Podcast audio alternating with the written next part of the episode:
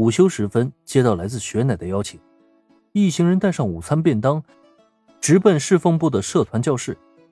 在这里，大家倒是可以安心的享用午餐了。但现任两位女友坐在身侧，对面还坐着一个名义上的未婚妻，这顿饭能够吃得舒坦吗？至少这一刻，林恩是觉得特别别扭，就对了。不过反过来看看对面的雪乃呢，他那冷清的表情之下。倒是瞧不出任何的波澜。这位是我的朋友尤比冰杰伊，我们侍奉部的第三位成员。有了他的加入，我们只需要再找到两位新成员，就能摆脱这次的肺部危机。打破僵局，还是从雪乃的自我介绍开始。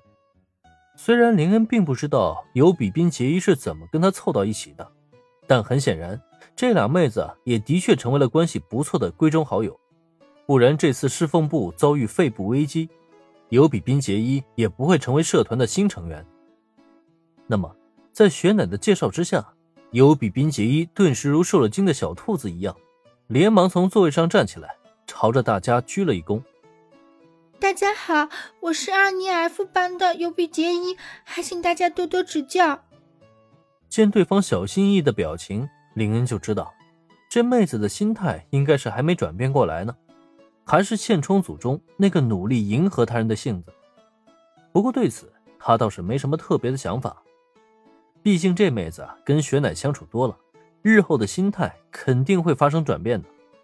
至于眼下，简单一番认识过后，雪乃顺势继续开口：“虽然我们的任务只剩下一半，但眼下这个时间，该加入社团的同学应该都已经有了归宿，没有加入社团的。”也不会太选择新的社团加入，所以就目前的情况而言，我们的状况并不理想。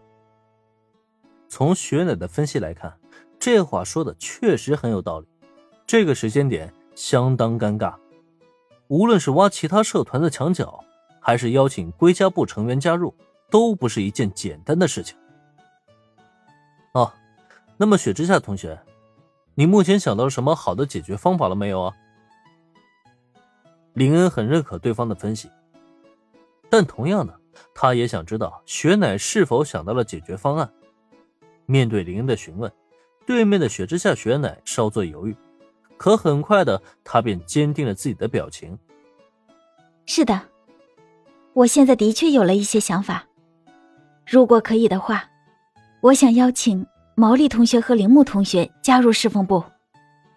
随着雪乃开口，不仅是林恩。包括小兰和原子都纷纷露出了惊讶的表情。你要邀请我们加入侍奉部？下意识指指自己的鼻子，原子几乎怀疑自己出现了幻听了。自己和小兰可是林恩的女朋友啊，对面那位雪之下家的二小姐却是林恩名义上的未婚妻，这两种关系碰到一起不打架就不错了，还想让他们加入你的社团？跟你和平相处，这可能吗？没错，在我看来，毛利同学和铃木同学是加入侍奉部的不二人选。嗯，毛利同学、铃木同学，我们能借一步说话吗？有些话，我想跟你们单独聊聊。面对大家惊讶的表情，雪乃表情不见丝毫的动摇，反而还一脸冷静的向小兰和原子发出要求。虽然之前在二年 B 班的教室门口，他也的确有过这样的说法，可谁也没想到，他竟是想背着林恩单独和小兰和原子沟通。哼，行啊，我倒是想看看，你究竟想跟我们聊什么。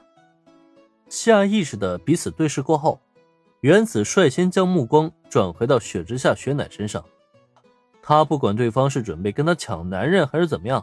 既然人家都已经出战了，他自然也没有理由退让。就这样，小兰和原子在雪乃邀请下走出了侍奉部的教室，去单独对话。可在侍奉部中，留下林恩和尤比宾结衣，却让这气氛瞬间变得安静了下来。没办法，虽说林恩对眼前这个粉色团子的确是很熟悉，但那也只是通过前世的动漫番剧。两个人真正意义上的见面，还只是上次体育课上远远扫过那一眼。林恩并不知道尤比宾杰伊曾经暗恋自己，并因此促成了尤比宾杰伊和雪之下雪乃的相遇。作为话题中心的三个妹子都已经离开了，只剩下他和尤比宾杰伊两个人。一时间，林恩也不知道该说什么了。而坐在林恩对面的尤比宾杰伊，他此刻的表现也是很紧张的，双手不自觉搅在一起，头始终是低低垂下，不敢与林恩对视。在这种情况下，林恩先是认真打量对方一番，发现对方的确如原剧情那般，把自己打扮的很是花哨，同时脸蛋上的妆容也是很浓的。林恩是不喜欢妆容特别浓的女孩。况且他也能看得出来，眼前这个女孩即使是素颜，其实也是相当的漂亮。